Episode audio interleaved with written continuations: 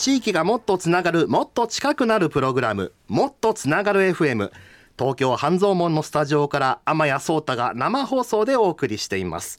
今週は日本全国さまざまな分野で斬新な取り組みを行う規格外な稀な人まれびとを追いかけるまれびとハンター川内伊代さんをスタジオにお迎えしてお話伺っていきます。川内さん本日はよろしくお願いします。はいよろしくお願いします。よろしくお願いいたします。えあのハンチングボートそしておひげが大変似合ってらっしゃる川内さん。ありがとうございます。はい。今日本当お忙しい中ねスタジオにお越しいただきましてありがとうございます。とんでもないです。ちょっといろいろお話聞かせてください。はいよろしくお願いします。川内伊代さんのプロフィール、えー、ご紹介していきましょう、えー、川内伊代さん1979年千葉県のご出身。はい、2002年に大学を卒業されて広告代理店新卒で就職。するも9ヶ月で退職。はい。おどうしてまた嫌になっちゃったんですか？そうですね。あの2002年ってあのサッカー好きな人だとピンとくると思うんですけども日韓ワールドカップが、えー、あった年ですね。で僕もあの子供の時からサッカーずっとやっていて、えー、サッカーがもう大好きだったんですけどもで大学時代とかはもうバックパッカーでサッカーをヨーロッパに見に行くような生活をしてたんですけども、えー、日韓ワールドカップってサッカー好きからするともう日本でワールドカップ見られるなんてやべえみたいな、うん、もう一生に一度あるかないかみたいな感じだったんですけども、えー、仕事が忙しすぎてですね毎晩毎日終電みたいな、えー、お仕事だったのでワールドカップは全然見れなかったんですね。もうそれで、えー、若気の至りでワールドカップ見れない仕事はやめようと思いまして。潔い。そうなんです。それでもうワールドカップが見れる仕事ってなんだろうって考えた時に、えー、ライターかカメラマンしか思い浮かばなかったです。なるほど。でよくよく考えたらカメラマンは試合見てないぞと思ってボールをずっとかけてなきゃいけないので。そうですね。確かに。それで、えー、もうあじゃあもうライターになるしかないということでもう翌年にはフリーライターになりましたなるほど。そんな選択肢で。そうですね。あじゃあ本当にねワールドカップの年まあに翌年2003年からフリーライターとしてはご活動を始める、うん、そうです。でそうですね。この後その2006年から2010年にかけて、まあ、まさにあれですよね。サッカーのもうメッカスペインバルセロナに移住されてそうですね。スペインサッカーを取材しながらラテンの生活に浸ると。そうですね。最高でしたね。いやいいです。どうなどうなんですか？ラテン系の生活ってどんな暮らしなんですか？そうですね。あの大体みんなランチとか食べると、まあ、普通の観光客の方とか行くような場所はちょっと違うんですけどもちょっともうローカルな場所とかに入ると、えー、ランチのコースに、まあ、コースって言っても7ユーロとか8ユーロなんで7800円ぐらいイメージなんですけどもワインがついてたりとか。あいいな。日本だとねちょっとこうサイゼリアとかでちょっと今日はデキャンターにしようかなみたいなのもうそれがもう日常なわけですね。お昼からっていうことですよね。あ羨ましい。でお昼休みはだいたい14時から16時まで2時間あってその間にどこに電話しても大体出てくれません。あもうシエスタを。そうですね。あお昼寝をされてるわけですね。そうですね。で意外にみんな仕事終わるのも早くて、うん、でも6時ぐらいになったら誰も働いてないみたいな場所なので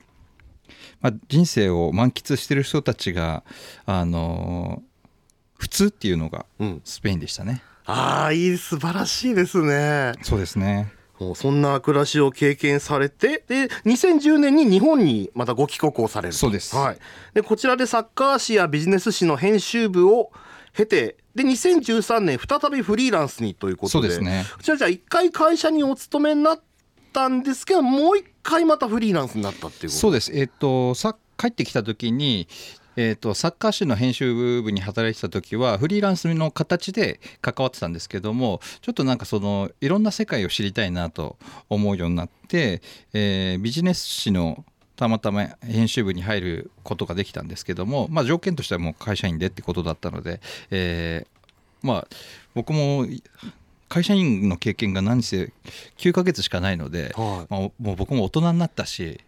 もう会社にできるんじゃないかなと思って、えー、しかも辞めた理由もワールドカップ見れなかったからみたいな理由だったのでちょっともう一回会社にやってみようと思ったんですけど、まあ、ダメでした。もうまあまあ生き方のリズムの そうですね。もう完全ラテンの生活に浸ってるやつがですね日本のサラリーマンの生活にも一から馴染もうっていうのはもう無謀極まりないというか。なるほど。そうですねなんだただどうしても9ヶ月よりは頑張ろうと思ってそこをめどに頑張ってですねなんとか1年3ヶ月耐え抜きまして、えー、またフリーランスに戻りました。なるほど。すごいもうこのねこの5現までのご経歴だけでもかなりドラマチックな。いや全然そんなことです。あの一言で言うと好き勝手なやつってことなんですけどねいやでもまさにねダイナミックにこういろんな選択を経てこうねもうご自分の生き方としてこう過ごされてきたわけですもんね。そういうふうに綺麗に言っていただくとありがたいですね。でもこのまあご経験などを生かして現在はこのまれびとハンターとしてそうです。はい、ご活躍をされていてで今だと大手のニュースメディアニュースビックスや、えー文春オンラインなど多くのメディアで寄稿されているほか今イベントコーディネーターとしてもご活動されているそうですねはいね、現在仕事で生き方の多様性を伝えることをライフワークとしているということでまさにもうこう体現されているような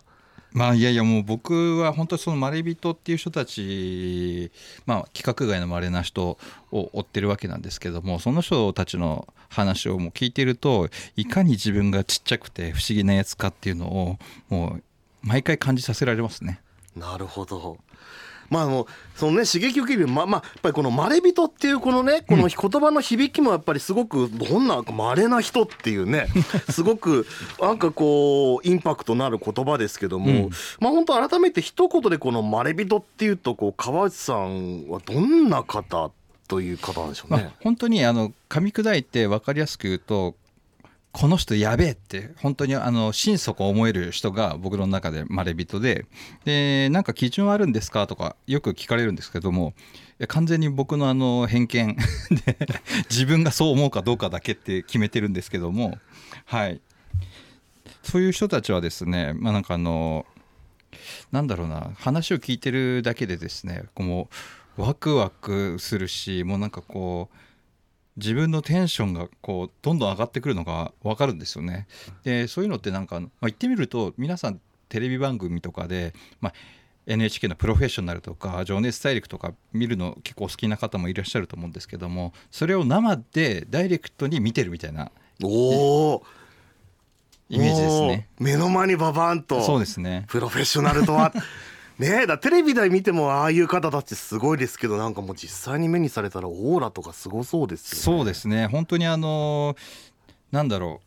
鳥肌が立つこともありますしなんかなもうなんか涙涙ぐんでしまうこともありますし、うん。もうなんかあのそのいわゆるその人たちが発してる熱っていうんですかね。オーラじゃオーラっていうよりは熱だと思うんですけどもそれがもう本当にこうにしびれるっていう経験がもう逆に病みつきになってしまってライフワークにしてるっていうこと感じですね。なるほど。いいですね。こう刺激を受ける仕事っていうのは本当なんか楽しそうだなと思うんですけども。でもこのお仕事として今ねこのはい「まれびとハンター」というのをやられてると、はい。どうしてまたこのお仕事としてこうやられようと思ったんですか？いやなんかあのーあまあ、つい最近ちなみにあの「まれびとハンター」っていうのを友達は僕は趣味でやってると思ってた友達もいたぐらいで。あ あの仕事だって言ったらすごいびっくりしてたんですけども、あのまあ僕もともとフリーライターとして、えーいろんな人のインタビューとかするのがまあ普通でそういうことをされてる、まあ、ライターの方って多分世の中にたくさんいると思うんですけどもなんかあの自分が何が好きかなと思った時にやっぱりその面白いぶっ飛んだ人の話を聞くことが一番好きでそれをもっともっともっといっぱいやっていきたいっていうかそれをなりわいにしたいと思った時にフリーライターですって言ってこういろんな人に会って名刺交換とかするよりも「まれびとハンターです」って言った方がなんかあのこの人は何者じゃみたいなって思ってもらえてでマレビットハンターって何ですか？って今日みたいな形で必ず聞いていただけるので説明するとあとにかくこの川内っていう人はそういう人のインタビューがしたいんだろうなってみんなが覚えてくれるっていう。なんでこう名乗り始めたっていうのがあるんですけどもね。なるほど。まあでも確かにこう人と会うお仕事っていうのねやっぱりすごく珍しいなとまああのはためには思ってしまうんですけども、はい。でもね人と会うだけでお金を稼ぐっていうのはねなかなか難しいわけでその先にまたいろんなこうアウトプットなりがあってそれでってことですよね。うん。その面白い人と会ってそれからどうされるんですか？あ大体ですねあのイメージとしては、えー僕はまあいくつかの大体10ぐらいのメディアで仕事をしてるんですけども例えば何か何か雑誌とかを読んでて、えーこの人面白いなって思ったりとか人から紹介してもらったり面白いって思った時にこの人の話をどのメディアの人だったら楽しく聞読んでくれるかなとか聞いてくれるかなっていうふうに考えてあのマッチしそうなメディアを思い浮かべてその編集部とかに、えーこのいう人いるんですけどちょっと記事書かせてもらえませんかって普通にメールとか電話とかで、えーアプローチします。持ち込みというような感じですか？そうですねでそういうのもありますしもう逆にもうあのマレビトハンターっていうあの変わった職業というか名称なので肩書きなのでもう誰か面白い人いないのって聞かれることも多いですね。なるほど。ね、よくまあライターさんってこうね編集部があってそこからこのテーマについて書いてくださいとかこう言われる依頼されるっていうのが多いですけども、はい。もう自ら見つけてきてこんな面白い人いるんですよっていうのをこうしかもこここのメディアに乗っかったら楽しいだろうなっていうのを選んでこう持っていくというわそうでけですすね。ねはい。はあ。じゃあいつもこう浜内さんいつも面白い人を連れてきてくれるからみたいな形でこうそうですね。本当にあのそういうふうに何回か関係ができると本当にもうあのこの特集でなんか特集の企画なんかないみたいな話もあったりとかして、うんうんうん。でもなんかあのい本当に一からじゃあ例えば農業でこういう人たちいますっていうところから始まってあじゃあそれ全部やってみたいなっていうふうにもうなんか丸ごと受け負うみたいなこともあったりします。すごい。ではもうもう川内さんに頼めばもうすごく面白い人連れてきてくれるぞっていうもう信頼が寄せられてるわけですね。そうですねその信頼を裏切らないように頑張っております。まあ、確かにねメディアの仕事ってやっぱりいかに面白い人を見つけてくるかっても毎週ね、まあ、締め切りとも戦いつつっていうところで。もうそこでねやっぱりこの探すのにも時間かかるし、うんっていうのでただもう一番面白い人をたくさん知ってる川内さんにお願いして繋いでもらおうっていうことでこうビジネスとして成り立ってるわけですね。そうですねあの本当に編集部僕も編集部にいたのに分かるんですけども編集部の人たちって大体忙しいのでもうネタを探したりするのも大変じゃないですかうんうんだからもうなんかあのぜひ逆に何でも聞いてくださいっていう感じで形になってもならなくても僕は構わないんですけどもあの面白い人いないのって言われたら必ずいると答えますなるほど。そっからこういろんなこう組み立てていって合う条件に合う人とか。そうですねなるほどなっていくわけですね。でもそうやって条件に応じてそういう面白い人をまあこうピックアップできるだけのこうまあいわゆるこうねたくさんのお知り合いがいはいてっていうことですよね、そもそもそんなでも稀な人っていうぐらいですからそんなにこうね道歩いててちょっとちょっとすいませんあなた珍しい人ですか？みたいなそんなわけにもいかないじゃないですか。そうですねこのまれびとこの珍しい人とまずどうやって川内さんこのまれびとという人を見つけるんですか？そうですね。僕の情報は僕はあのしとにかくものを読むのとか見るのが好きでで、まあ、まず新聞は自分で2個2紙取っていてで雑誌も読みますし、まあ、ネットの記事も読みますしそういう中であの結構なんていうんですかねこうすごいちっちゃな枠とかで紹介されてるんだけどなんかすごく面白そうな人っていうのがたまに載ってたりするんですよね新聞とか雑誌とかでも。なるほどでそういう人たちの情報があると全部写メに撮って、えー僕のだから今のスマホには多分50人か100人分ぐらいのまだ世に出てない人たちのリストがあるんですけどうもわちょっとワクワクする。これから来る。そうですね。っていう人たちのリストがあるわけですねね。川内さんの元に。うわ、はい。ちょっと見たいっす。でなんかまだあの本当に始めたばっかりみたいな人たちとかもいてそうするとこの人は23年後どうなってるのかなって言ってずっと追い続けたりしてます。でなんかブレイクしたなっていうちょっとタイミングとかであの企画として自分で編集部に売り込んだりとかすごい。だもうスカウトマンにも似たような でもこうそうですね。目利きでしかもこの人は伸びるこの人は大物になるっていうのをこういち早く見つけて。そうだからあのこの間なんかの飲み会です。で、えー投資家みたいですねって言われました。ああでまさにね先見の明でこうねあの今そうじゃなくてもこれからの伸びしろとかそういったものを加味してね投資家の方もやるわけですからそうだからあのとその人にはあのその何人か本当にどんどんビッグになっていく人たちもいるんですね。あのその人たちの本当にまだ無名時代とかをしてたりして僕はその人にちょっとあの小自慢をしてたらですねお金出してたらよかったのにって言われましたね まあでもやっぱりねでも言った通りでしょってこうねそうですね。こう予言が叶っていくわけですからね。そうですね。いやもう本当にどんどんどんどんビッグになってああすげえみたいな思うことは多々あります。すごそう。ただあの本当にそういう時に僕はなんかあのあのその人がまだ無名時代のから知ってるっていうのがあるのでなんかどっかのメディアでいや随分ビッグになったなじゃあちょっともう一回インタビューしたいなと思った時に本人にも直接連絡してあのちょっとインタビューさせてよみたいなもう気軽な感じで言って、まあ、大体 OK してくれるので。はあすごっ。そうですね。有名になってからわーって言ってもでもそれまでに培ってきた関係性が川内さんにあるわけだから、ね。川内さんの話だったら聞いてくれるってこともあるわけですね。すね。はい。すごい面白いな。そうですね。もう誰とはちょっと言えないんですけども今すごいもう有名になってベンチャー企業でですねあの宇宙関連のベンチャーやっててもう何百億円調達してるみたいな、えー方がいるんですけどもその人は本当にまだ超貧乏時代に、えー恵比寿の、えーすごいボロいマンションで、えー自宅兼オフィスにしてたんですけどもそこのマンションの一室紹介したのは僕です。おおもうその人のその人生の一端を担っていたりするわけですね。はあだもう今川内さんのもとにはもうこれから世の中を面白くしていく原石の人たちがもうたくさんそうなんですよで僕僕毎日ワクワクしてるんですよ。うわ楽しそう。もうそれこそ SNS とかでつながってても毎日なんかワクワクする話が流れてきそうですね。そうですね本当に。でもこれだけやっぱりこういうすごい人たちとつながれるつながってますよっていうね川内さんのところだとやっぱりこう逆に僕ちょっとこれから伸びしろあるんで伸びるんで僕どうですかみたいに こう売り込んでくる人とかっているんじゃないですか。えー、といらっしゃいますね。ただうんあの本人っていうよりは今最近なんかあの PR 会社の人たちがあのフリーランスの PR みたいな方がそういう何人かの人たちこうつながっててプロデュースするみたいなのことをやられている方々がいらっしゃってその PR の方から連絡が来るっていうことが結構ありますね。僕私が契約してる誰々っていう人はこれからあの今いこんなことやってるんでちょっとお話聞いてもらえませんか？みたいな。なるほど。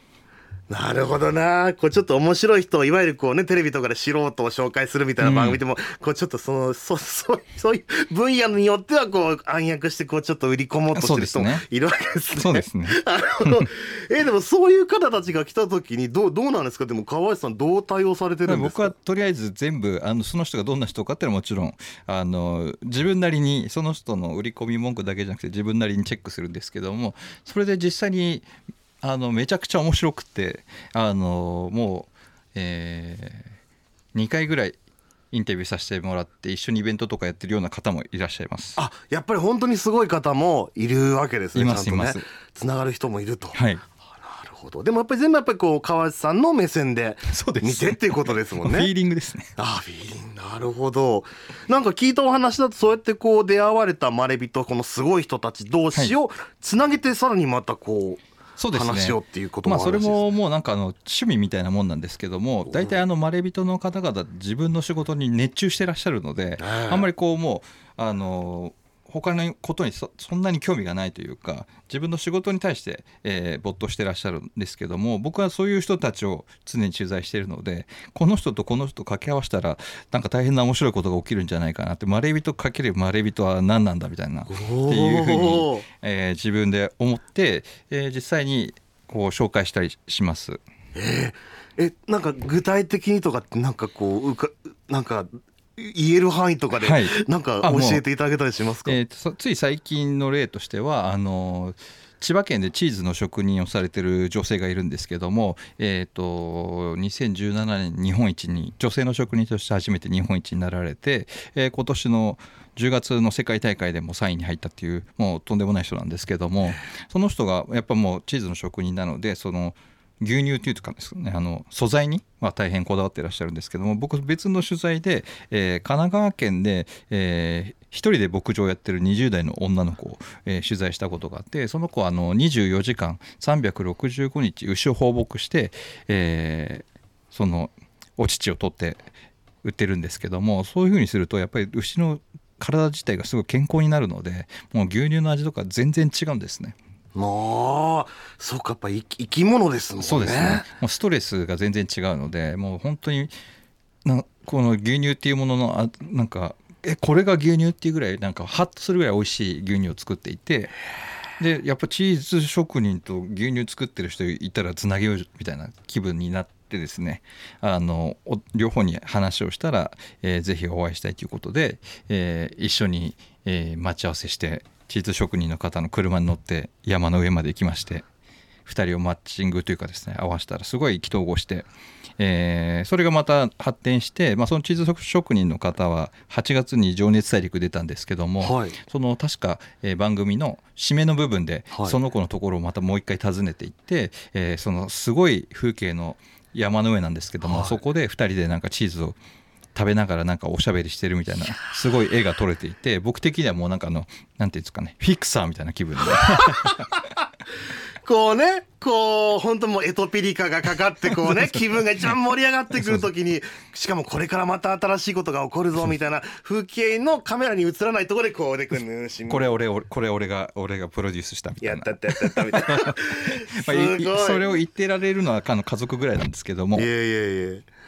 すごいな面白そう。しかも目の前ですごい人たち同士がこうね新たなつながりいわゆるもうケミストリーを起こして、ね。また新しいもの生まれちゃうぞってところにいち早く立ち会えるわけですもんね。そうですね。それがなんかまあ別にそれがどうこうビジネスになるとかそういうのは何にもないんですけどもなんか楽しくて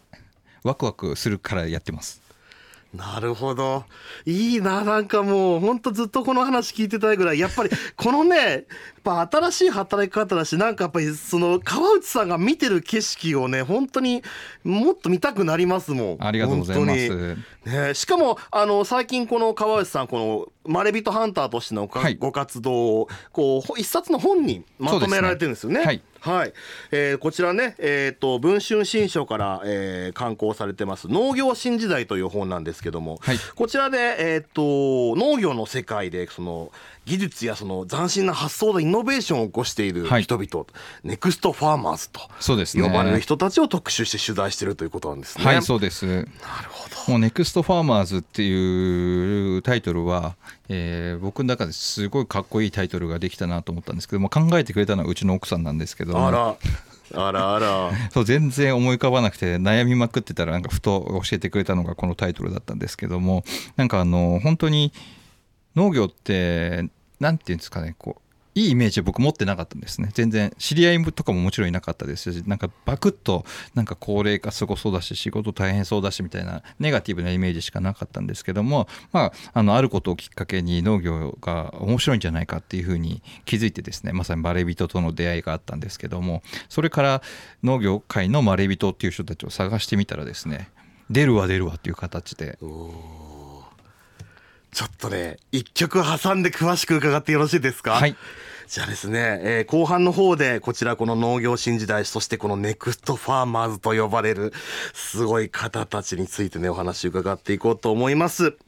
えーもっとつながる FM、えー皆さんからもねメッセージを募集しております。今週のメッセージテーマは規格外規格外だと思ったすごい人。あなたの周りにいる類まれなる才能類まれなるバイタリティを持った魅力的な方どうしてこんなことをやってのけちゃうんだっていうそういうすごい方ご存知でしたらぜひぜひ番組までで教えてください。メールアドレスは mtfm.musicbird.co.jp mtfm.musicbird.co.jp ツイッターのハッシュタグは番組名と同じ。もっとつながる FM もっとつながる FM もっとつながるはひらがな。FM はローマ字でお願いします。メッセージにはどこの放送局でお聞きかも書き添えてください。皆さんからのメッセージをお待ちしております。それでは川内さん後半もよろしくお願いいたします。はいよろしくお願いします。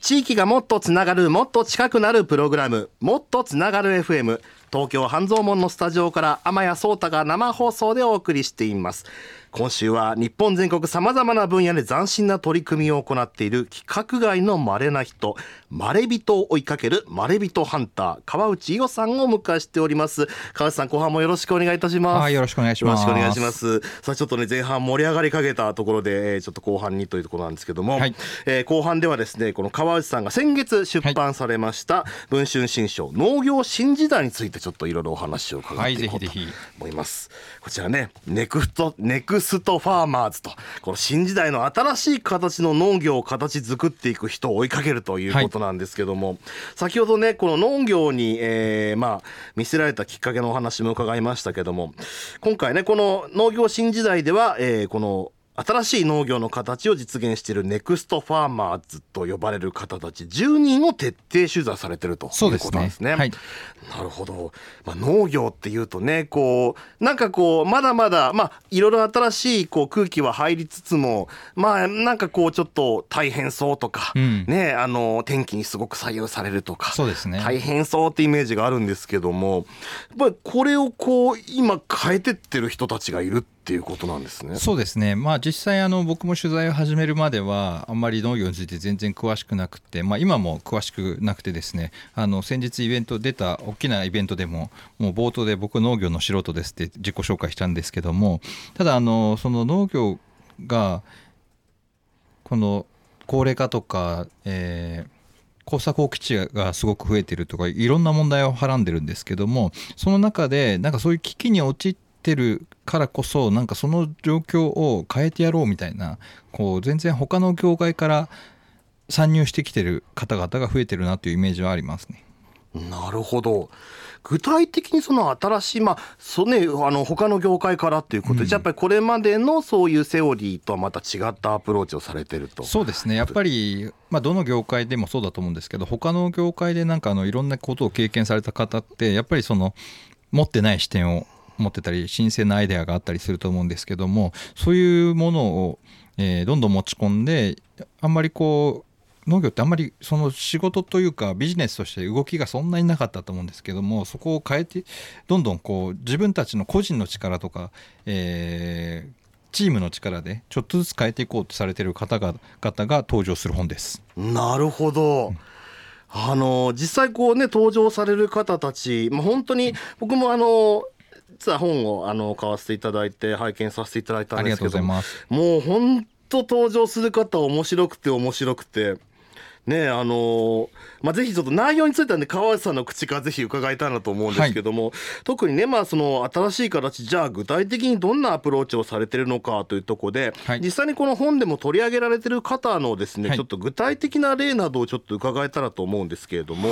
まあ10人もねあのやっぱりこう皆さんそれぞれに思い入れ川内さんあるかと思うんですけども、特にこの印象に残っている方がいたら教えていただけますか？すね。えー、僕は農業にもあの興味を持つきっかけになったのは本の冒頭あの第一章に書かれている、えー、杉山ナッツさんの杉山さんという方です。杉山さんはあのもとももうキャリア自体がめちゃくちゃ変わっていて、えー、高校卒業後にプロのダンサーを目指してニューヨークに渡り、でニューヨークで、えーまあ、食っていくためにこうレコード屋さんでアルバイトしてたら、えーまあ、たまたま人手がいなくなって本社で働くことになり本社で数学の才能を見出されて、えー、お前は大学に行った方がいいと言われて、えー、ニューヨークのビジネススクールに入りそこで数学の才能が開花して、えー、KPMG というですね、えー、世界四大会計事務所というもうあの超エリートしかいない会計事務所に就職すると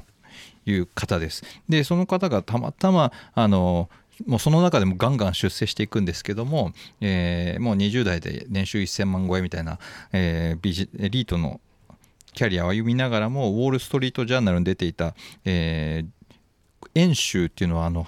故郷の浜松のことを、はい、古い呼び名なんですけども遠州で、えー、1904年の、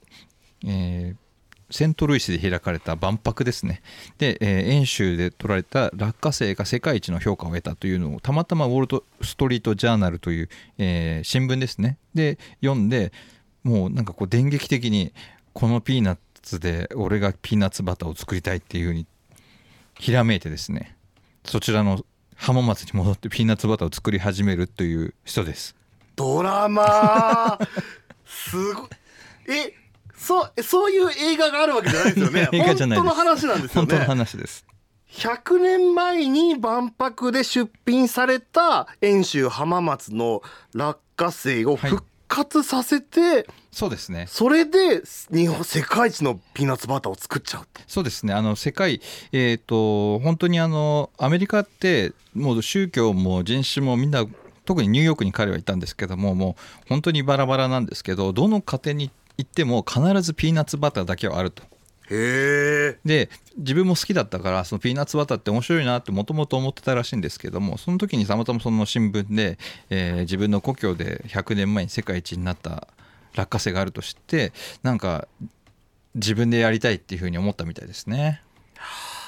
やりたいってなってもなんとも100年前の落花生なわけですよねそうですねでもそれってそんなでもアマゾンとかで買えるわけじゃないですもん ね。どうやってそれ探し出したんですか？そうですね。あのそれもまた面白くて、えー、ともう世界一を取った落花1904年に取った落花生なんですけどもやっぱりその戦争がその後始まって落花生なんか作ってる場合じゃないと、えー米とか芋とか作りなさいっていうことになってその遠州落花生っていうのがねなくなっちゃうらしい。なくなっちゃったんですね。一回途絶えちゃったそうです。途絶えちゃゃって。なんでもう杉山さんは絶対あると思ってたんだけどもじ地元に戻ってみたらそのもう作ってる人がいないと。おであれどうなったんだって普通そこで諦めると思うんですけどもなんかあの彼はあの地元の図書館とかを回りまくって、えーそのセントルイスの万博に出展した人たちのがどういう人たちかっていうのをまず突き止めて、えー名簿を探し出して。えそう100年前の万博に参加してた人の名簿そうです。すごい。であのその人の子孫に当たるだろうみたいな人たちを一軒一軒訪ねていくっていう。えでもう多分相当不審というかですねあの100年前におじいさんが万博でみたいな形。で ピンポンって言って。ー 突然人がやってきてご先祖様を探しに来ましたって。びっくりしますよね。もちろんあの生きてる方もいらっしゃらないのであの本当にほ先祖のあの子孫の方ですね。家を突き止めては訪ねて歩くっていう中で、えーたまたま本当にもう手をつけてない畑があってもう、まあ、まさしく耕作放棄地だったんですけどもそこでもう自生してるからまあなんかピーナッツになってるみたいだから見に行ってみたらみたいなって言って、えー行ったら、えー100年間誰からも育てられもせずただただ自生していたスーパータフなですね。その世界一の落花生がなっていたっていうそんなそんな運 えー、そんなうまい運び方が。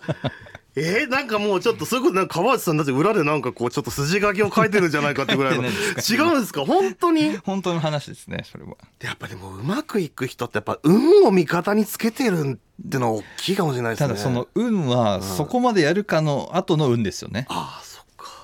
探偵かと思いました僕はもう。いやいやいやだってそのね100年前って言ったってその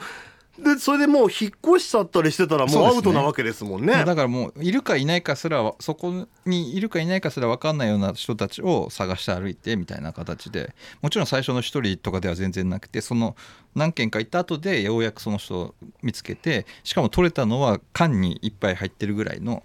もう全然そんな大量にそのまま収穫できるとかじゃなくてそのちょっとだけのまあ、一やつが、株みたいな、うん、やつが見つかったっていうことで。それでもうそのね100年前からその万博に出品さあの出されたものと同じ品種のナッツを手に入れて、はい。でもそこからこう栽培をしていく。そうですね。で彼は別にあの農業の専門家でも何でもないので、えーまあ、じゃあじゃあどうしたのっていう話になると思うんですけども彼がすごく面白いなと思ったのは基本的にはもう本と Google と YouTube で全部学んだみたいな人で。すごいデジタルネイティブですね。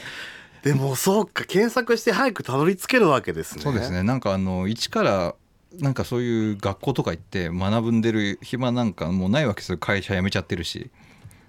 だからもうとにかく自分でどうにかするしかないっていうところででなんか僕は全然知らなかったんですけどその落花生とかピーナッツの作り方っていうのは、えーその生産者の人たちがアメリカとか日本の生産者の人たちが YouTube で結構いろいろ上げてるらしいんですね。へええ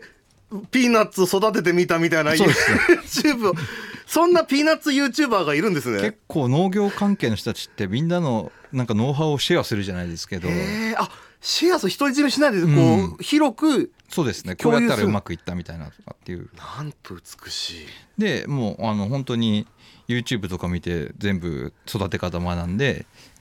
一から本当に一から。でただもうその彼がこだわったのは100年前に1904年だからもう100年以上前ですけどもに世界一を取ったんだからその時の方法で作ろうっていうことであの近代のそういう農薬とかそういうものじゃなくてその時に使われていたあの例えばカキ殻ですとか、はい。あと浜名湖の海藻とかああそういうものをなんかあの肥料にしてたらしいんですけども。海藻。そういうものをもう全部集めてきてその100年前のやり方でやろうって言って始めてそれがまだとんでもなく大変だったらしいんですけどもなんか聞いた話だとそのカキ殻とかってその成長のスピードを調節する役割もあるってなんかすごいらしいです。ね火を選ぶのでその成長のスピードが変わるらしいそうですね。もうなんかあの彼はなんていうんですかその100年前の方法なんですけどそこに現代の知見みたいのを取り入れて、まあ、全てあのなんかアメリカのピーナッツ学会みたいなのがあるらしいんですけどピーナッツ学会。そこの論文とかかを読んでですねその現代に当てはめて作ってるみたいでその肥料のやり方とかもそうですしあのか収穫時期とかもあの本とか読んだりとかその経験者の人に聞いてもこう芽が葉の葉っぱの色が色がこういう風になったらみたいなちょっとそれ素人的にはいつだか分かんねえみたいなあのことしか言われなかったらしくてでそのピーナッツ学会でいろいろ資料を読んでたらあの土の温度を毎日毎日測って足していく積算温度が何度ぐらいになった時にあの一番最適な状態になるっていう経研究がアメリカでされてるらしくてあその数字をただ足していくだだけだったら自分でもできるっていうことでその方法を取り入れてただまあそのアメリカのものと品種も違うので自分たちのところではどこが適切なのかっていうことでここはじゃあ何度にここは何度になったら収穫する畑ここは何度になったら収穫する畑ってまたそれも全部分けてで、えー一番美味しくなったところのやり方を次の年にやるみたいな形であの本当に地道ながらもそういう最新の知見などを使ってですねどんどんどんどん美味しいピーナッツを作っていくっていう方法を取られてます。なるほどありがとうございます。もうね全部伺ってたらこのまで1時間くらいになっちゃいそうででこの続きの話はこの農業新時代の本に全部書いてあるということですね,、そうですね。なるほど。こちら文春新書から定価、えー本体800円プラス税とはい。いうことでね好評発売中ですんでそのね実際この具体的にこうしてったっていう例がたくさん載ってるということでそうですね。あの農業に関係農業にもし携わってる人だったらあの何かの必ずヒントか刺激にはなると思います。なるほど。ぜひぜひちょっとね、あの番組のツイッターからもリンクを貼らせていただきますので、ぜひちょっとね、気になった方ははいチェックしてみていただけたらと思います。今日はね、マリビトハンター川内伊代さんを生放送のゲストでお迎えいたしました。川内さん、今日はありがとうございました。ありがとうございましたありがとうございました。ね、まあ生放送でお伺いしきれなかった、えー会話はまたね、例によって、はい番組のポッドキャストの方でね、えーじっくりとまた伺っていこうと思います。はいこのように生放送に収まりきらなかったトークや、えー今回生放送でお伝えしたトークの内容をアーカイブとして配信する番組ポッドキャストがございます。音声配信サービスサウンドクラウドもしくは iTunes のポッドキャストメニューから、えー番組名もっとつながる FM と検索してアクセスしてください、えー毎回番組のツイッターからもリンクを貼っております。だいたい、えー金曜の夜からあ木曜の夜から金曜の朝にかけて更新予定です、えーぜひね、えー番組のツイッターからもアクセスいただけますのでチェックいただければと思います、えー来週のもっとつながれ FM は、えー再びフリーペーパー特集です。オンリーフリーペーパーの松江健介さんが登場して紹介してくれます、えー来週松江さんが紹介してくれるフリーペーパーは可愛いだけじゃないパリを知りたい方に送るパリブロガーによるフリーペーパーノアゼットプレスというのを紹介してくれます。可愛いだけじゃないパリ。なんかすごいいろいろありそう。なんか花の都パリってイメージですけどもそれだけじゃないということなんですね。まあやっぱこう実際に住んでるパリブロガーって言葉も面白いですけどね。すごいなんかパリブロガーってもうなんかマレビトチックな感じがしますけど。確かにそうですね。やっぱこう中の中から見たリアルなパリというのを綴っているフリーペーパーというのを紹介してくれるということです。どうぞお楽しみにしていただければと思います。えーメール一通読めるかな？えーっと沖縄のスヌーピーさんからいただきました。お初メールですということで、はい、あ首里城のお話を書かれてますね。ちょっとこちらポポッドキャストなどでも触れていきたいと思うんですけど、まあ、首里城が火災で焼けてしまってね、えー、今あのー、まあおじいおばあから首里城の話を聞いてたんでやっぱ沖縄県民ショックを受けていますと、うん、でふるさと納税で募金ができるのでぜひふるさと納税に協力してもらえたらと思いますとメッセージをいただきました、まあ、この番組ね沖縄の方でも流れていますので。沖縄大好きでもう毎年行ってるんで本当に。ショック受けました、うんねあのちょっとね映像はやっぱ衝撃大きかったですけどまあこうねいろんな今支援が各地から集まってるということでね、はい、こちらもちょっとまあ番組の方でも追いかけて、えー、ごご案内できることがあればね紹介していきたいと思います。すでにねあの公に窓口も開設されてるということなのでね、えー、こちらもまあ、えー、とフォローしながらご紹介していこうと思います。でも本当ね一日も早い回復を願っております。あ、まあ、いろんなね河原の修復とかいろいろありますけどもね。ただもうあのなんでしょうねこうあんまあんまこう言葉は選ばなきゃいけないですけど、対その明けない夜はないと思いますんで、本当にあの必ずね、あの完成はすると思うので、ぜひあのそういった形でね、寄り添うことができたらと、一緒に走ることができたらと思っております。というわけで、今週もお送りしてまいりました。地域がもっとつながる、もっと近くなるプログラム、もっとつながる FM。来週も木曜夜8時に、え日本各地の街角でお耳にかかりたいと思います。この後もお聞きの放送局の番組で引き続きお楽しみください。天谷聡太とはまた来週お会いしましょう。ごきげんよう。さようなら。さようなら。